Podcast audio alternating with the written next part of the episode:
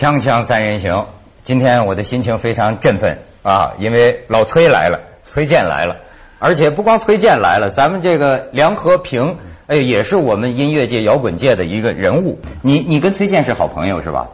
二二十多年了吧？最早那个那个第一次演一无所有的时候，当时和平给弹键盘。哦，哎呦，真是哈，那今天是源远流长了，二十一年，今年二十一年了，真是。而且我发现，你看我们那么多嘉宾啊，你是第一个戴着帽子上电视的，所以我们灯光师得特殊照顾一下。对，我是故意的，就是回家的时候不戴，就是出门时候戴。哎，这属于出门了，出门了。好多年前，你看你都不戴，我也记得他好多年前的一个形象。我觉得咱们今天这话头啊，就可以从这个开始。他们找到一段，就是一九八六年。那次，这个被认为是你初次登台登大台，嗯，而且一无所有。哎呀，我觉得就是从那个时候，其实是他就进入了我的心。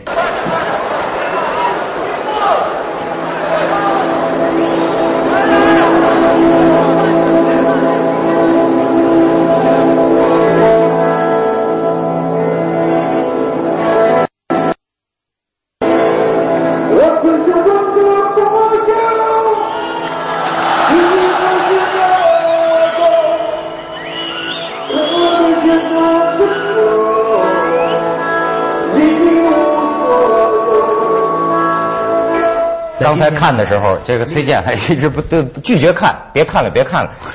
是不是？那个时候说一条裤腿长，一条裤腿短，你现在看起来是不是觉得挺挺丑的那种感觉？我没注意，当时我也没没没有意识到。嗯，但是从那个时候，一般就认为那个就是中国摇滚乐的开头。对啊，中国摇滚乐呢，应该说这一刻，当然这之之前肯定有个酝酿过程，这都不谈了。但是这一刻是正是在公开场合这么大场合呢，第一次出呢，那就是从这开始的。所以呢，就过了这么多年，其实我是个外行了。所以，但是我就注意他在接受采访的时候，曾经说那个时候好像你对摇滚呢是有一个感觉，比如说是跟直觉有关啊，跟本能有关，是一种这种好像是天赋才华的某种。表表现，但是后来说到今天，你对当年的这个认识有很多改变，是吗？我今天说，我会觉得摇滚乐在在很大的一个层一个层面上，它是一个商业概念。商业对，摇滚乐要是没有一种商业的一种一种一种现象的话，实际上摇滚乐它也失去了它的魅力。所谓它的商业现象，就是它它的互动，它与观众的互动，嗯，它的表现精神实际上就是简单。它的那个，因为它是一种声音。我曾经也说过，摇滚乐就是一个直接、直觉，就是三大件儿。你从音乐上讲，就是三大：吉他、贝斯、鼓。嗯。完了失失真，吉他一定要失真，要不失真的话，好像它就是一个流行音乐。吉他要一失真了，就是摇滚乐。啊，形成那种巨大的那种声响效果，就很多的很大的一个就音色音色效果。你像功率越大，这是肯定的。所以说，但但是你要现在说起来的一些。从创作上说起一些摇滚精神，摇滚精神的话，实际上它完全可以用其他的艺术，一种其他的艺术去作为一种补充，或者是作为一种替代，它一样也有，像绘画、像电影，只要他们只要是他们打破传统，只要他们在不断的质疑，不断的去怀疑现现实，通过这种怀疑表现一种积极的生活生活态度，你也可以说这就是摇滚。要谈摇滚精神呢，可能追溯起来。那可能就不是说，比如说摇滚乐说从呃从美国的五十年代引发了欧欧的英国的这个摇滚乐的产生，这追溯起来四四五十年历史，要追求精神呢，可能那就是上千年就就都可以追溯了。人类很早的时候摇滚精神早就有了，也就是社会一旦出了问题，人本能他都会要对社会的问题提出质疑、提出批判、提出他甚至做这种反反叛、反抗行为。就像我曾经问过不休这一句话。他把整个中国人几千年的一直压在心头的对自我也好，对个性等等这样的呢，都浓缩在这一个词里边，把人们一下唤起来了。但是你比如说，我也听见有的评论讲，一一般往往讲，就说那个时候摇滚乐是中国的什么辉煌时代，然后到今天呢，感觉是摇滚音乐呃有点这个怎么消沉下来了。我觉得摇滚乐从。从国外引进，就是这个落地到中国吧，应该是这么一个横空出世的一个概念，一个一个一种状态。它不是从那个地上就自然生长出来的。中国本身的土壤从这个音乐形式上来讲，他们他们没有做好准准备接受摇滚。他讲的是中国，他是讲的些对对对但是在国外，在国外他有这个一定的基础啊。对，我觉得在在中国，它是一个横空出世，完了降落到地上，完了最后又进到地下，完了我觉得现在这个状态，现在目前这个这个这个阶段，正好是在从地下开始，在在在在在这个在形成一种营养，完了再逐渐逐渐生长，这个时候再起来的话，我觉得才是自然的。当然，当然我们不能够去去这个总是以他茁壮成长，或者说整这种这种这个形象去要求他，因为摇滚乐可能它就它就是一个像是个跳高运动和跳远运动区别是，跳高运动永远以失败告终，永远以以极限，对，完了以后就尝试极限，完了不行了，就但这个结果并不能说明它是失败，不像跳远跳哪儿是哪儿。我觉得摇滚乐永远要要要要把这个世这个这个社会作为一个高度，完了永远的要找他的问题，永远要去跨越它，永远要超越他自己所谓的理性的极限。如果摇滚乐停止了这种超越的话，那就是那就那就是真正的变成了像我刚才说的，它只是一种商业概念。所以说这个商业对于摇滚乐来说是有毒的嘛？现在目前来说，实际上说摇滚乐进入商业的这种状态，在某种程度上，实际上是在让它扩大它的娱乐性，因为摇滚乐本身是一种娱乐，就不能够不能够怀疑一个有娱乐性的摇滚乐是一种好像是一种变质的。所以因为当时 Beatles 和那个甚至连包括像 Bob Dylan。在当时实际上都有很强的、很强的娱乐性，特别是在猫王出现的时候。所以我觉得摇滚乐它至至今不衰，或者它到它一一定的时候就回潮一一段时间，隔每隔十年就会回潮一次。很多人都说过摇滚乐快过去了，但是它至今没有过去，而且而且老的乐队可能更更更更更有价值，更能够展现出来他这个当时创作的这种这种这种魅力，到至今还能够影响很多的年轻人。这说明什么？说明摇滚乐它的包容性。是超过了很多人可以想象的。嗯，它里边有愤怒，有性，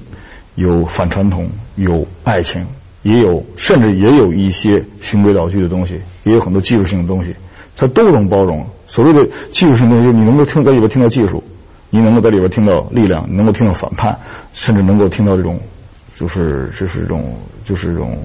对未来的想法。是电子音乐、电子摇滚也出现了，爵士摇滚都有。对，但是为什么？比如说你现在出去演出，我看你就是也说过，就是大家好像呼着喊着，还是要唱那个唱了千几千百遍的那个一无所有。但是你的这个新歌呢，反倒是现场观众感觉反应呢不是那么热烈。嗯，这个东西 心里拧巴不拧巴？我觉得这跟市场有关系，因为中国它是个大，它是一个人口一个大国，它的它摇滚乐的市场。也相对而大，但你再怎么被被被被被这个传统或这个意识或者被被现有的文化体制去限制，它实际上它还是有很大的市场。对，就是你一个人说句话，一招鲜吃遍天，在中国是最是最准确的，因为中国人多。我说这一无所有，到今天还吃呢。我我我可以这么说，我我再用十年，我让每一个人喜欢摇滚乐，就只听一遍摇滚乐的话，我可能都完成不了。就是这样，就就是这种东西肯定是。是一个市场给你左右的，因为你看我们在哪儿，甚至我们在北京演出，前两天在北京演出，还是底下还有人喊摇滚要喊这个一无所有，因为为什么？因为他爸爸听过摇滚乐，听过一无所有，他说让你要听他演出，你或者说我我给你钱，你要你要听这首歌，这首歌我你你爸爸我喜欢过，他可能他喊他又一茬的观众就起来了，要求听这首歌，所以这个东西这个是一个市场概念，但是作为我们我们来说，我们我们更多的想展示的东西是一种。是一种我们昨天写出来的东西，前天写出来的东西。没错，我觉得这个真是哈。其实反倒一遍一遍的唱同一首歌，对于你们来讲是容易的。这这真的，你做出新的来，反倒是更难的一个进步啊。咱们先去一下广告，锵锵三人行，广告之后见。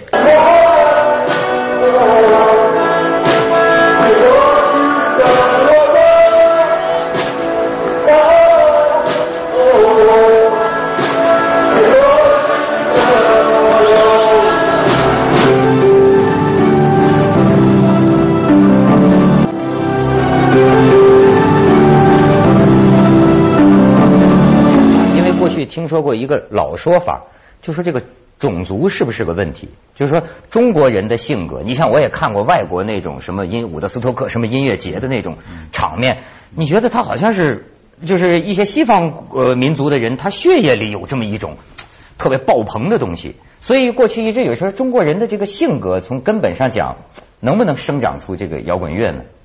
我们看到非洲是个什么国家？在音首先说音乐有有三个很重要的元素，就像绘画有什么点线面，嗯，这个点线面刚好对应于音乐是什么呢？就是节奏、旋律、和声。点刚好对奏的是节奏，旋律正好刚好对应的是线，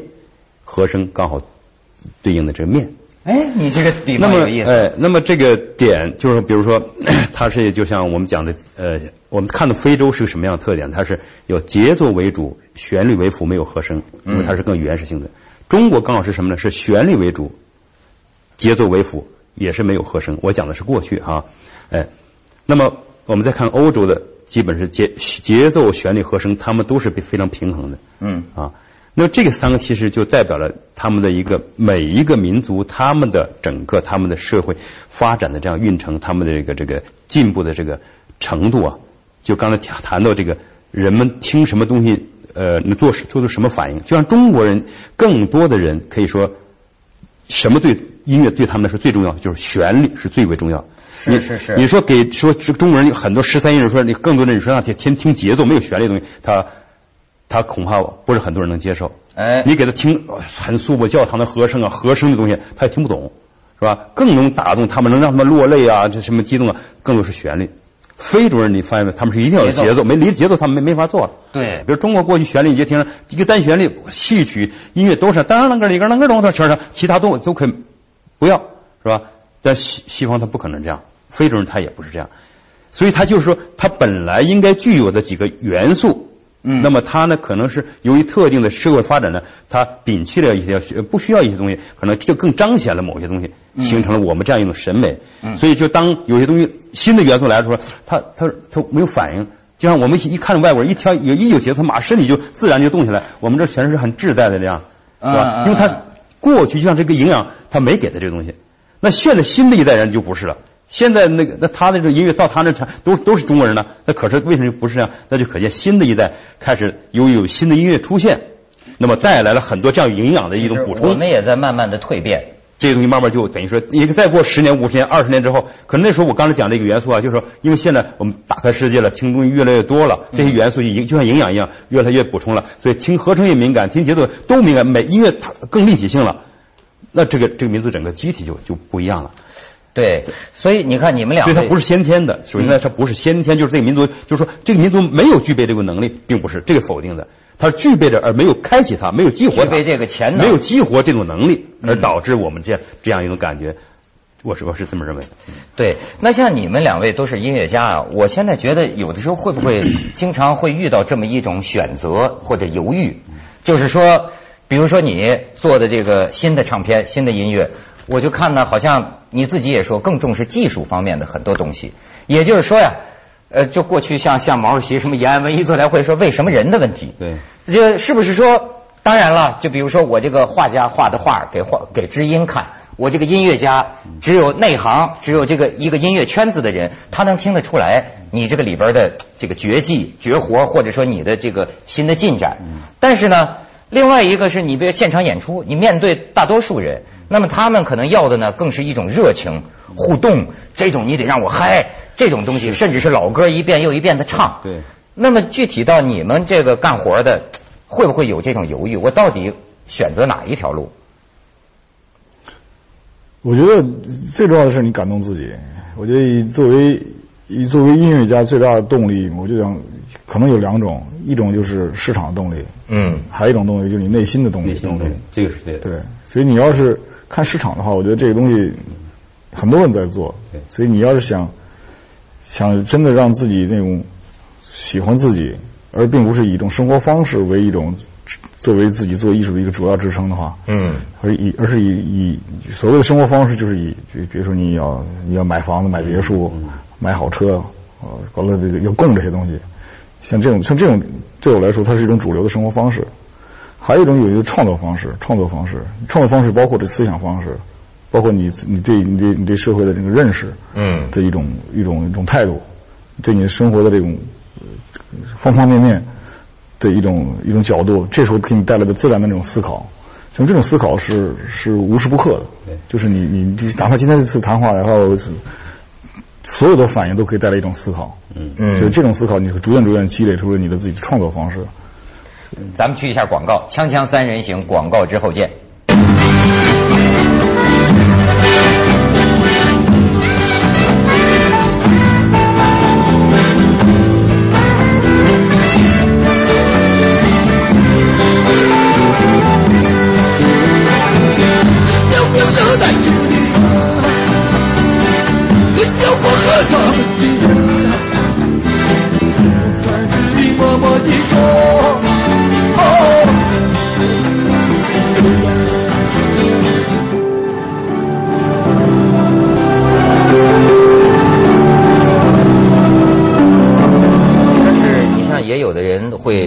就好比说，你在这个筒子楼里住了十几年，说那个时候筒子楼不对，那都是胡，那那个 也也有也有，我要是就是哭穷或者装就也属于也属于装也属于装，你知道吗？也属于就是没没有没有筒子筒子楼的概念是什么？筒子楼的概念是是没有私人卫生间，没有私人水房，嗯，是这种概念。香港那叫唐楼啊，我们自己也有房子，只只不过就是有一些这个。有一些自己的个人的爱好，愿意住在什么地方？对，并不是说我们没有钱买，也不能别也不能装穷，也不能装寒酸，也不是。对，我觉得应该是应该是，就是我们我们确实不不是像其他的那个，就是那些就是经常在就是比较活跃的一些艺人，嗯，那那样的，因为他们确实有，如果他们是有了一些收入的话，我觉得他们也挺辛苦，他们确实应该把这个收入体现在什么样的地方。这个东西这也是很自然的。我们不我们没有这么收入，并不是没有这种追求，但是我们确实没有这种压力。而且我觉得我们中国的摇滚乐就像当年的长征一样，说你要是过早的把它把它把它把它公司化，实际上就是在增加成本。你过过早的买一些别墅，完了去做月供的话，啊，你就会觉得你自己的压力比那个时候压力要大。就我觉得毛泽东当时的我就给我们带来的影，就是他那个他那个战略方针，就是实际上是非常他也没有学过什么，但最重要的东西就是降低成本。减减减低成本完了以后，集中力量打有把握的地方。哎呦，你这个说的跟跟跟那个阿成老师阿老说的一样，他就说呀，他说其哎，他说的我很有体会，就说这个谋生啊、挣钱这事儿啊，其实是个自觉陷阱的事儿。就是说啊，你别把自己的生活一下子搞得那么高，你把自己的生活搞得太高了呢，你失去的自由就越多。是，因为你得维持你的这个高生活呀。对。所以这是有远见的。对对。对，我觉得是顺其自然的。我觉得主流的生活方式不应该过多的去影响。有很多的你的人格特别脆弱的时候，你就很容易被别人的主流生活方式所影响。没错。对，所以你自己你自己知道你自己要什么，这是最重要的。但是日子过好了，对搞摇滚到底是一个什么作用？就这个好，这个好的概念是什么？就关键是要定这个概念。好，你比如说，我还想起就当年那个披头士有新闻发布会上就有人问他这个问题，说你们原来都是出身贫贱地下乐队对吧？那个时候你们跟人的心跳在一起，但是现在你们都住上别墅了，都住上豪宅了，这东西你们会不会脱离了你们的？广大乐迷，我记得当时是 John Lennon 就讲嘛，他说我们倒感觉不到，我们觉得呃这个生活富足一些，我们有了更好的音乐器材，我们可以写出这个做出我们更想做的一些效果。他是这么回答，我不知道你你你怎么看？我觉得 John Lennon 他所处在那个时代和我们处在时代不一样，所以说很多人去把我们自己。的这种生活环境去混混为这种西方的主流生活环境，我觉得这这个有一点不准确，或者说非常不准确，因为中国中国的政治环境、生活环境、经济环境、文化环境都不一样，所以中国，我觉得当年你再仔细看看这个当年的长征，毛泽东没有学过这个，没有学过任何的军事，也没上过什么学校，但是他真正的看准的是中国这个。这种这种文化，这种这这种这种文化条件、军事条件，所以他所采取的东西都不是从课本搬出来的，他而且他能够准确的去对症下药。就这点来说，我觉得，所以说，我更愿意比较中国的摇滚乐，就像当年的这种这个井冈山以前的这个中国的这个革命的这种。哎呦，还真是，这是新新长征路上的摇滚。对，千万不要千万不要去乱比。嗯你，再比的话，你就会犯什么样的错误？就会犯像当时王明或者当时像李德这样的错误，就偏要跟人打正规战，没打不起。哎呦，最近我就给自己打赔了为止。对，最近我觉得有时候这个工作上拧巴了，真是学习毛泽东思想啊有点用。我就看嗯毛主席写当年这个我们的战略和战术，你想他在那个时候，他这个人太太精了，就是他能看得出来，他第一个现在国民党非常强大，但是中国呢又是一个半殖民地半封建、严重发展不平衡的国家，因为它不平衡，所以我们有得胜的可能；因为它现在强大，所以我们呢可以持久战。哎，可以迂回战、运动战，腹地是很广阔的。哎呦，我觉得这人真是有点像崔健了。